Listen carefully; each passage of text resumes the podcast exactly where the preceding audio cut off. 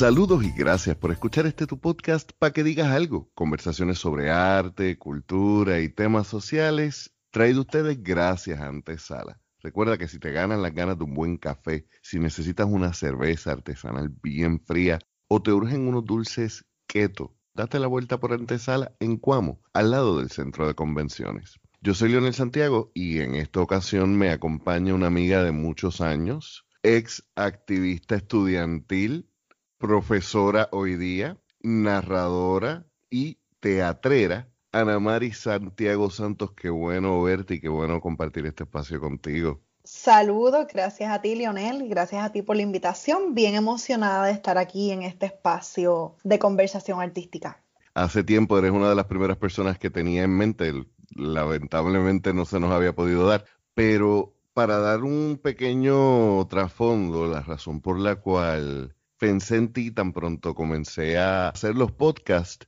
es porque tú y yo nos conocemos desde el 2009, nos conocimos en el periodo de esa gran huelga universitaria de la UPR, donde estuviste activa fuerte. Muy activa. En Ponce, en Río Piedras, en todos lados. 2010, donde se unieron los 11 donde se reunieron los 11 recintos, casi como una novela épica. Y siempre recuerdo que la primera conversación que tuvimos, que si no me equivoco fue en el Denis de Ponce, yo me maravillé porque hay muchas personas a mi alrededor que hemos hecho arte, pero no hemos escuchado toda la vida que los artistas se mueren de hambre, así que tienes que tener un plan B. Y tú fuiste la primera persona que yo recuerdo haber conocido decirme, fuera de, de alguien que estudiara música, yo voy a hacer teatro toda mi vida y así que lo voy a dedicar al teatro y punto. Y ese era el plan A, B y C. Y el plan B quizás podía incluir hacer teatro y dar clases de teatro, que es lo que estás haciendo hoy, y podría ser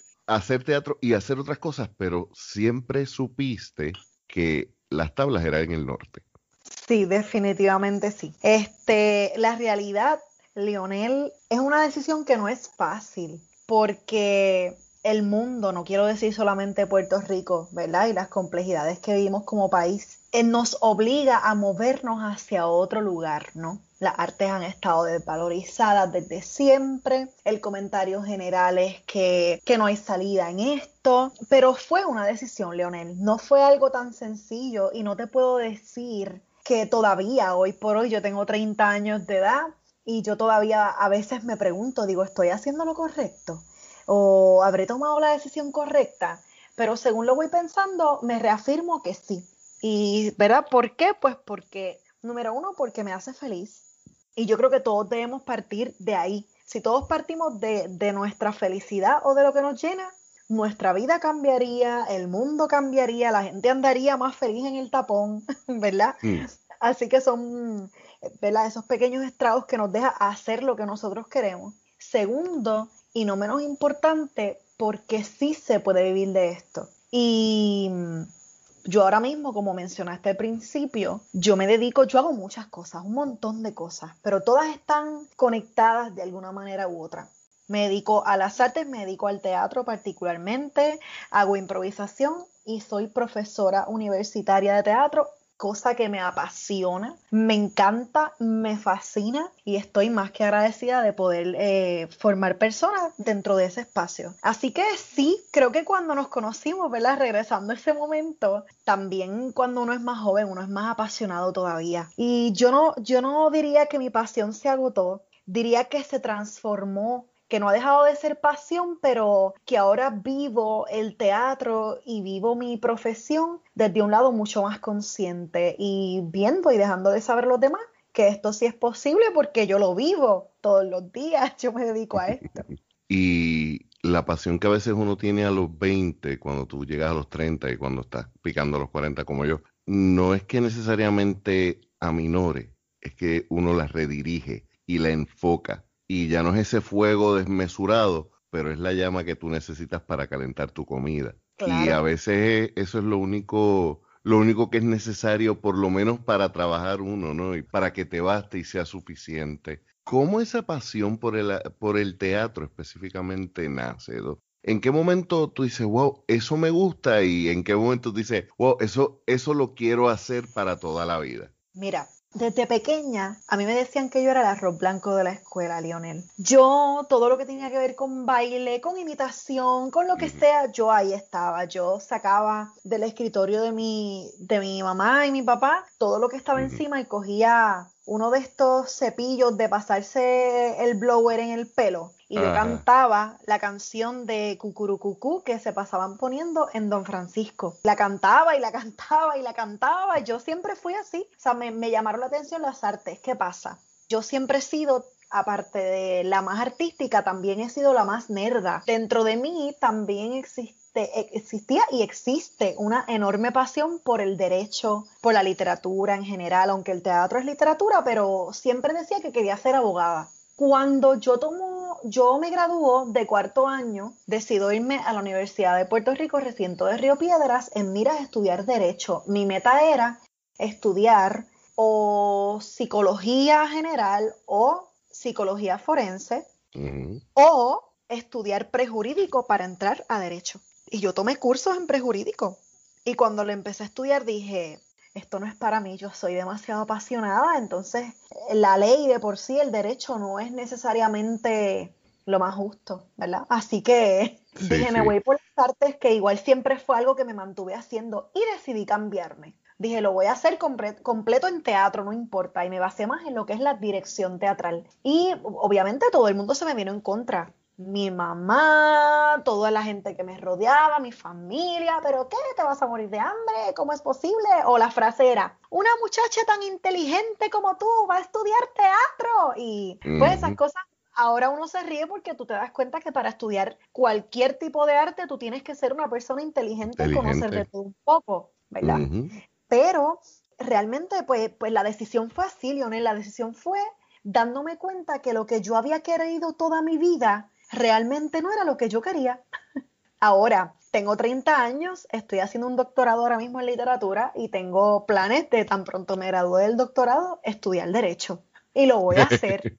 o sea, vas a completar el ciclo. Voy a completar el ciclo, pero no quiero dejar de dedicarme a las artes porque pienso que puedo cambiar el mundo y no cambiarlo, nadie puede cambiar el mundo, ¿verdad? Pero podemos aportar nuestro grano de arena al mundo, me parece, ¿verdad? Según mi percepción, lo puedo hacer un poco más desde el arte que desde el derecho. Eso es algo que mucha gente no entiende. Se necesita de todo para que el mundo sea mundo y todas las partes tienen que estar comprometidas para que haya un mundo mejor. Si tu espacio es el arte, pues irse a otro, a otro renglón puede ser bien contraproducente te pregunto. Lionel, disculpa que, te interrumpa, pero ahora mismo, por ejemplo, analizando la pandemia, eh, pandemia del COVID-19, todo el mundo encerrado, al principio no sabíamos lo que era, ha habido un aumento, obviamente, en todo lo que son las enfermedades mentales y, y, emocionales, y no es para menos, la ansiedad es una situación difícil para todo el mundo.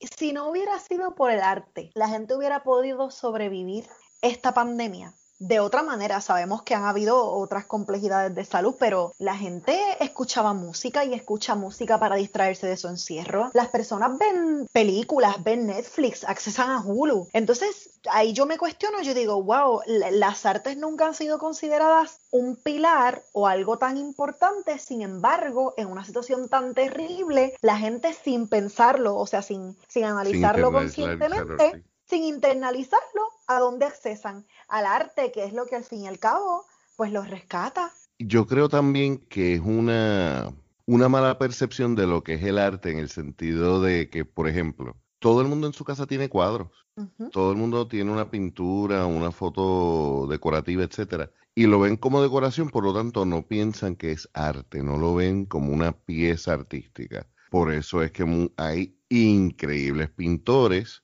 con unos precios súper buenos en sus piezas, pero la gente prefiere ir a Marshalls y comprarse una copia que hicieron 20 mil tiradas porque no se dan cuenta de que sí, eso es arte y que eso te añade valor a tu vida. Y también el hecho de que como somos una sociedad de consumo, todo lo que tú y yo también conocemos como arte, lo ven como contenido de entretenimiento y no le dan ese valor artístico, porque muchas veces es un escape y sin embargo, como tú muy bien mencionas, han sido vitales para la supervivencia de lo que quede de la salud mental de la persona, porque obviamente no creo que haya un ser humano que esté pasando por una pandemia que no haya sido afectado emocionalmente. Mm. Si no fuimos eh, afectado emocionalmente, ya estaba destruido. Pero es cierto lo que tú dices, o sea, los conciertos que nos han regalado muchos artistas, la capacidad de nosotros poder escapar el encierro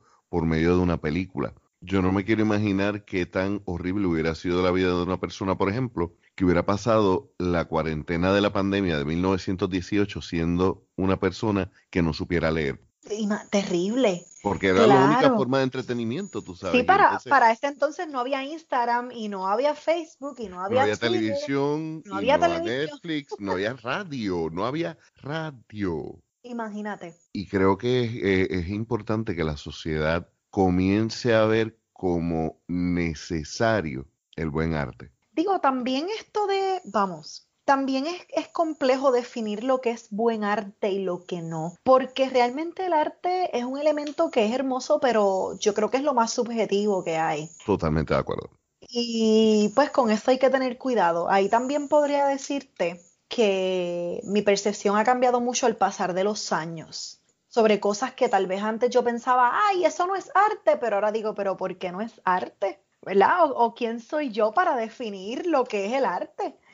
Ana María, tú me conoces a mí desde el 2010 y el 2009. Yo en este podcast he defendido el reggaetón, que eso es algo que, que hace 10 años atrás no, no hubiera ocurrido y tú lo sabes y yo y conmigo tampoco y también lo defiendo y hasta culturalmente podemos darle explicaciones.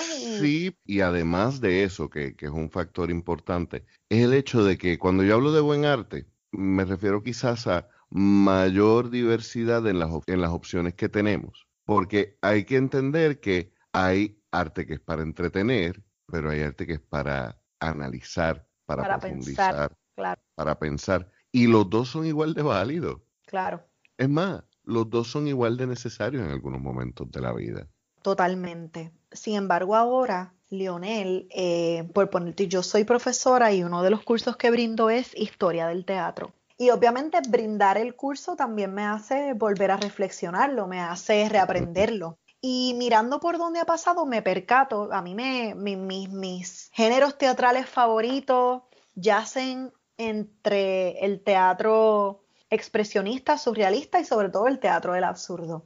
Me fascina, me apasiona. Cuando hablo de ese tema, yo me emociono contándole a mis estudiantes. Sin embargo, pienso, ahora mismo, 2021 que estamos ahora, pandemia, problemas sociales, todo lo que podríamos hablar de, de lo fragmentado que está Puerto Rico y el mundo en general, y reconozco que la obra nos va a hacer pensar, nos va a hacer reflexionar sobre cosas que necesitamos, pero yo entiendo que ahora mismo yo misma y, personas que conozca o no conozcan necesitamos reírnos. Sí. Y no te estoy diciendo que necesitamos una comedia chabacana, no necesariamente, pero hace falta también un respirar. Sí, sí, sí, sí, sí. La palabra correcta, respirar. Fíjate, yo me estaba cogiendo un break de la poesía porque estoy empezando a explorar otro género.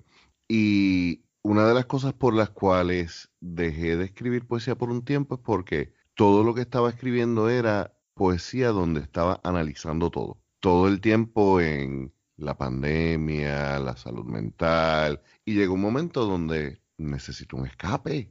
Y parte también, yo creo que de la misión del arte es que yo creo que el artista tiene las manos tan sucias en la tierra de la vida como cualquier otro ser humano. La única diferencia es que tiene que elevar la cabeza por encima de las nubes y decirle que tan bonito está el sol a los demás.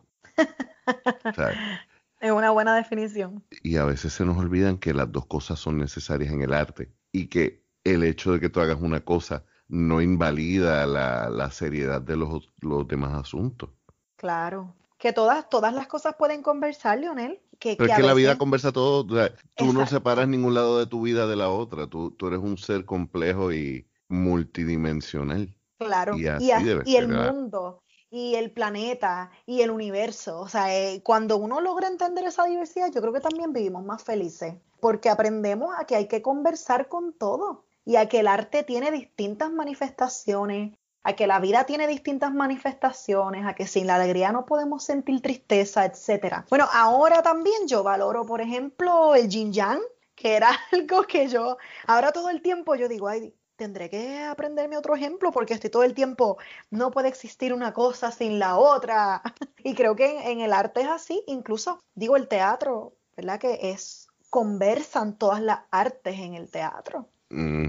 Me parece que, que el teatro es un espacio de comprensión de la diversidad también, dentro del teatro mismo. Oye, ¿y cuáles fueron esas primeras obras de teatro que te hicieron decir, yo quiero esto? Mira, la primera obra de teatro que yo vi, yo tenía seis años, yo fui con una gira de la escuela elemental en Ponce a la Escuela de Bellas Artes, que actualmente está cerrada. Eso es un asesinato para nuestra cultura, nuestra juventud, eso es terrible. Hay que fiscalizar eso. que esa escuela tiene unas facilidades brutales. Me estoy yendo en un paréntesis, pero es una escuela es necesario. Es una escuela genial que tiene su teatro, tiene salones de baile, tiene salones de danza, tiene salones con acústica para el coro, para instrumentos y esa escuela está cerrada. Eso es increíble. Pero yo fui con una gira de mi escuela elemental a la escuela Juan Morel Campos de Ponce a ver una obra de teatro negro, que es una técnica nacida en Praga. Y fui a ver esa obra de teatro que era La Sirenita en Teatro Negro y recuerdo haber estado fascinada por la música, era para mí impactante ver la técnica porque tal vez yo concebía el teatro en mi cabeza de otra manera, pero cuando veo eso y empiezan a salir burbujas, estaban tirando burbujas desde arriba, yo me sentí, yo decía, wow, pero ¿qué es esto? O sea, como recuerdo haber tenido esa experiencia de niña y creo que ese fue mi primer clic y mi primera química con el teatro. Dices teatro negro, ¿qué significa esto? Ok, el teatro negro es una técnica, ¿verdad? Que nacida en Praga, aunque obviamente pues la practican en distintos lados del mundo y del planeta Tierra, pero es una representación escénica que se caracteriza porque se realiza en un espacio a oscuras, Leoneles. El teatro tiene que estar completamente negro, sin luz, nada de luz. ¿Qué pasa? Ponen unas luces negras o lo que conocemos como black lights. Y lo único que va a resaltar son los colores neones. Así que tú podrías, por ejemplo, estar vestido de negro completo, cubierto todo hasta la cara, que solamente dejes tus ojos libres, guantes y puedes estar manejando objetos que huelen. Ok. Eh, podría, Marioneta. Claro, o te podrías tú también poner una peluca o te podrías tú poner ropa que sea de colores neones. También, obviamente, depende el, presupuesto también que se tenga, pero por ejemplo, el Teatro Negro de Praga, que es uno de los más famosos a nivel mundial, tienen una compañía espectacular y también hay actores. Entonces ponen unas luces como si fueran unos perseguidores o unas luces a lugares específicos, muy tenues, donde el actor sí se puede ver, pero todo lo que está alrededor sigue estando oscuro. Así que hay una conversación entre un actor que se ve y objetos que están conversando. es una ilusión óptica, es como engañar el ojo. Y me imagino, como tú dices, tendría seis años y cuando te hablan de teatro, tú lo que imaginas son dos personas, tres personas actuando y más nada. Que tu primera experiencia sea algo totalmente distinto a lo que uno asume que es la experiencia teatral común, si es que eso existe. Debe ser súper impactante y puedo entender entonces por qué algo tan visualmente cautivante todavía lo, lo dices y se te ilumina el rostro. Hablaste del teatro surrealista, hablaste del teatro de lo absurdo, mencionaste un tercer tipo de teatro. Expresionista. Expresionista. Y esto es una muestra de que, al igual que, por ejemplo, se habla de las distintas corrientes literarias poéticas, las distintas formas de, de crear artes plásticas, el teatro en sí mismo tiene distintas escuelas que salen bastante de lo que uno asume es una obra básica clásica de tres actos, donde pues hay un inicio, hay un conflicto y hay una resolución. Y me consta que el teatro de lo absurdo y el uso de la simbología es algo que siempre te ha gustado. Mencionas que este teatro negro nace en Praga y esto es un excelente punto pues, entonces para seguir a una pregunta que tenía. Tú has viajado bastante Latinoamérica. Danos un poquito del recuento que has tenido de, estudiante para acá. Antes de comentarte eso, y disculpa que, que regrese un poquito hacia atrás.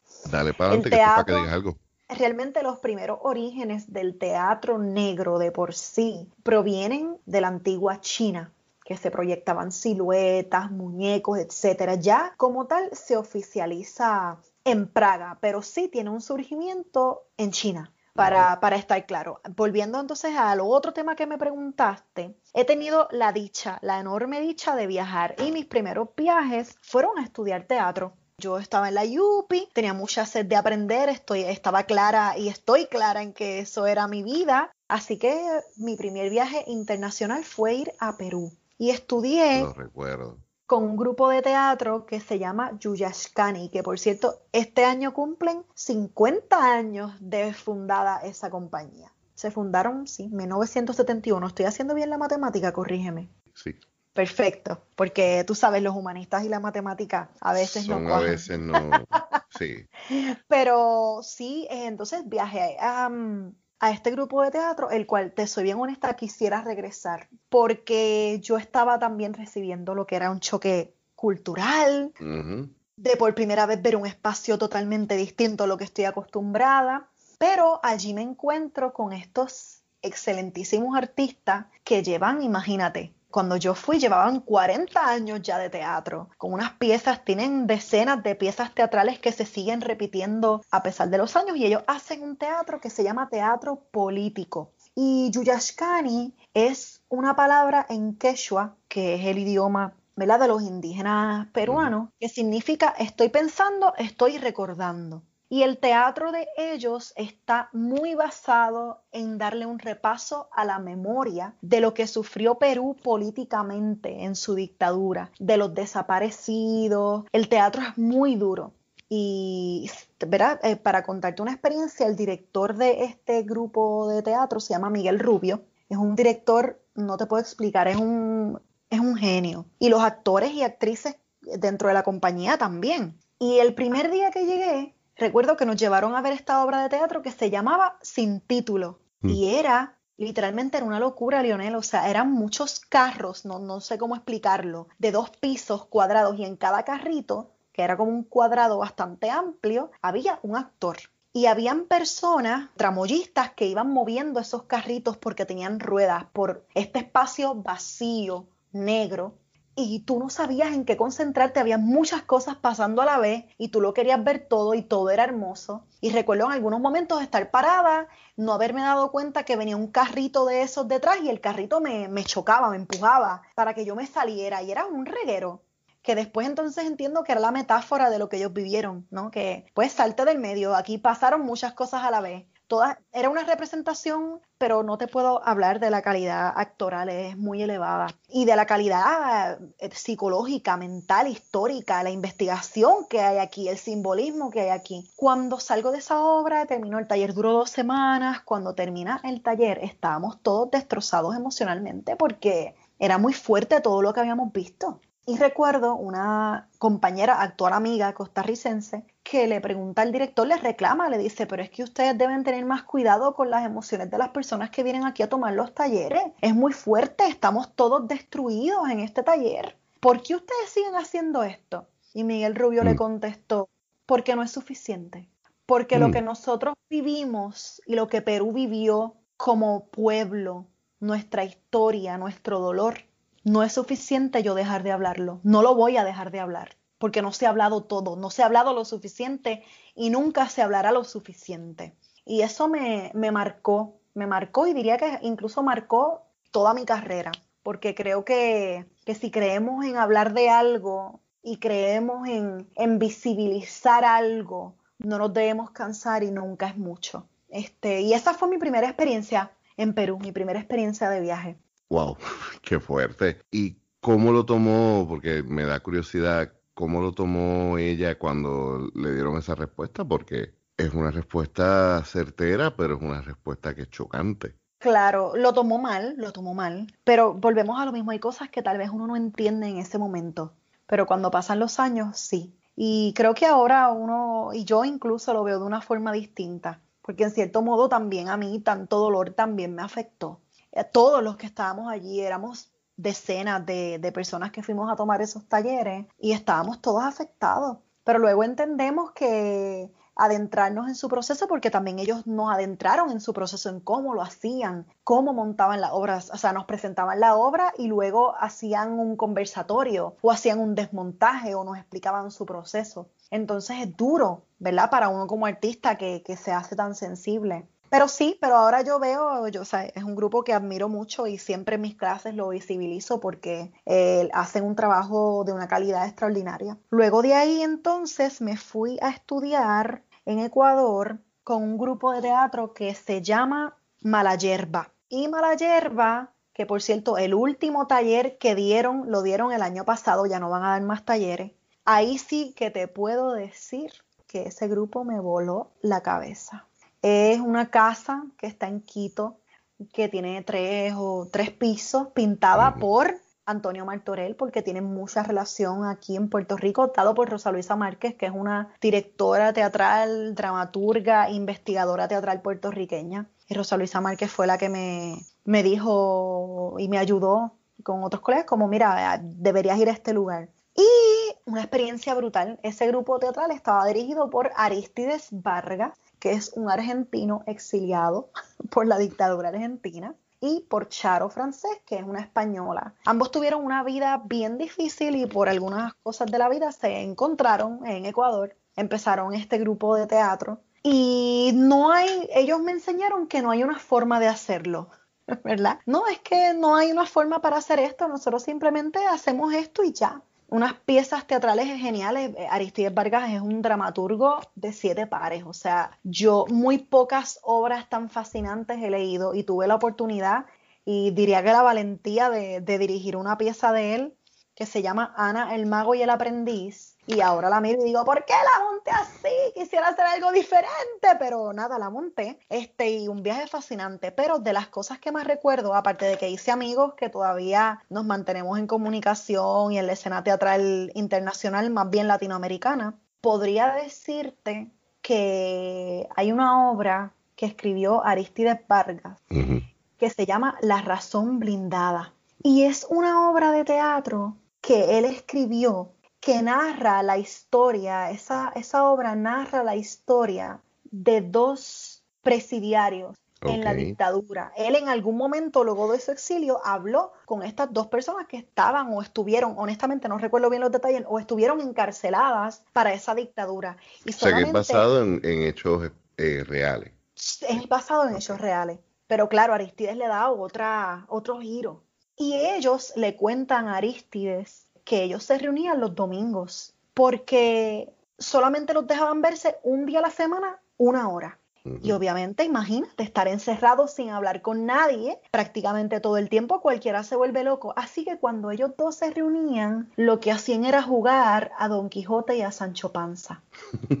y jugaban eh, ¿verdad? Que también el, juego como elemento teatral es esencial. Eh, utilizaban, por ejemplo, los urinales para hacer los escudos, utilizaban eh, espaguetis de los del comedor para hacer las espadas. Y le cuentan esto, obviamente le contaron muchísimas más cosas. Aristides Vargas en ese proceso nos cuenta a nosotros que él estuvo muy deprimido por más de 20 días, que no quería comer, que ni siquiera la comida le sabía, que fue en el proceso de describir lo que fue la razón blindada. Y es una obra impactante porque tú te ríes también, tiene algo de humor negro. Aristides es muy humorístico al escribir, pero también es bien consciente y es bien poético. Él es un poeta, es un genio, un genio escritor. Y vi el montaje allá en Ecuador. Había visto ese montaje aquí en Puerto Rico porque Rosario Márquez hizo un montaje de esta obra, pero cuando vi el montaje en Ecuador, y esto otra experiencia, otro paréntesis dentro del paréntesis, me reencontré con una amiga argentina, directora teatral, su nombre es Florencia Suárez Viñoli. Y le digo, habíamos ido a Perú, le digo, vamos a encontrarnos en Ecuador, vamos para estos talleres. Ay, no, Ana, yo no quiero ir para allá. Vamos, vamos a encontrarnos. Pues nos reencontramos otra vez en Ecuador. Y ella es una mujer bien fuerte. Y por primera vez yo la vi destrozada porque ella es argentina y esta obra habla de lo que fue la dictadura argentina. Exacto, que, a ella le, toca en un nivel muy personal. Claro, porque tuvo familiares desaparecidos. estamos hablando de algo que parece lejano, pero no lo fue. Estamos hablando de que años los 80, ¿sabes? Sí, exacto. Y, y fíjate, es un detalle bien interesante porque algo que lo vamos a ver en todas las artes es que, y, pero en el teatro en específico, es que retrata los traumas de la sociedad en general. Por ejemplo, cuando María ocurrió en Puerto Rico, hubo una gesta de poemario de, sobre el tema increíble. Me imagino que, que deben haber eh, algunas obras que estén en ciernes desde ese momento. Yo escribí un libreto basado en, en unas pesadillas que tuve durante esa época y es importante porque eso ayuda, como tú estabas diciendo, número uno, a perpetuar esas memorias. Número dos, a visibilizar el dolor del pueblo. Y número tres, a sensibilizar al público en cuanto a las realidades históricas. Que este punto que traes es bien interesante también, porque si bien las artes son, como quien dice, la prensa real de lo que, de lo que nosotros vivimos. Vamos a hablar, si, si hablamos de esto, que Aristides Vargas eh, es un genio de esto, pero un Federico García Lorca que fue fusilado en España, en Granada, un, un, dramaturgo, un poeta tan genial como lo fue, en una dictadura que le impedía ser homosexual, en una dictadura que quemaban los libros, Leonel, en España. Y cómo lo que recoge la historia verdadera de los pueblos es el arte. Las obras de teatro de García Lorca y de otros dramaturgos, tú las revisitas y tú te das cuenta que son un periódico hecho arte. Entonces, eso es eh, así. Lo vemos también y, no, y no nos vamos tan lejos. Vamos a hablar de Puerto Rico.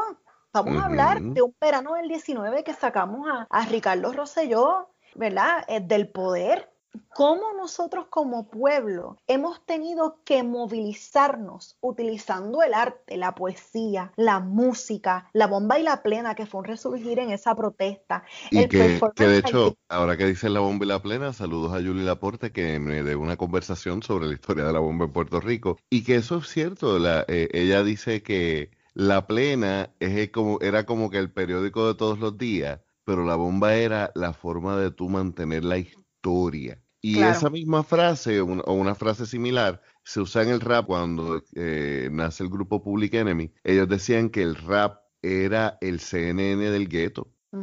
Y así mismo podemos ver, mira, una obra tan sencilla y tan conocida en Puerto Rico como lo es Tiempo Muerto. Ah, imagínate. Eh, yo recuerdo haber leído esa, esa novela, esa, esa obra, porque nos la dieron en la escuela en séptimo grado.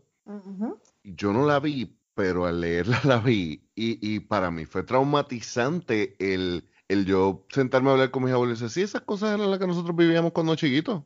Claro, y Manuel Méndez Ballester lo plasma en esa obra, o sea, claro, e, es, lo que se vivía, es lo que vemos en la carreta, es lo que vemos tantos escritos de, autores, hablando, si estamos hablando de Puerto Rico, ¿verdad? Que, que se encargaron de documentar, bueno, vamos a llamarle emigración, pero a mí me gusta llamarle exilio, ¿verdad? Porque a veces Puerto Rico te vota, es un exilio, ¿no? Y, y, de, de, todas estas personas que, que se han tenido que ir, los recoge la literatura. Uno relee estos cuentos y uno se le parte el corazón porque no, o sea, la, la literatura, el arte, la pintura, el teatro, todo no es más que un recuento de la historia, pero te lo cuentan de una manera hermosísima y con los sentimientos a flor de piel. Y esa es la validez del artista. Esa es la validez del artista. Big Papa y un poeta que desapareció, eh, digo desapareció porque tuvo problemas y decidió simplemente darse de baja de todas las redes sociales y convertirse en un recluso. Eh, él en un momento tiene un poema donde dice, es cierto que los poetas vemos todo con un filtro color de rosa, pero nosotros no podemos cerrar los ojos. Wow. Y, y yo creo que eso es mucho de lo que hace el teatro. Bueno, vamos a dejar nuestro episodio hasta aquí por el día de hoy. En las notas, como siempre, encontrarán las redes sociales de nuestra invitada y además nuestras redes sociales, sobre todo también el enlace para nuestra tienda. Recuerda que si deseas cooperar con la cultura en Puerto Rico y te gusta nuestro podcast, pasa por nuestra tienda, ya que el 100% de nuestras ganancias van directamente a artistas independientes. No olvides suscribirte a nuestro podcast, dejarnos un buen review en la aplicación que utilices para escucharnos. Recuerda, nos escuchamos la semana que viene.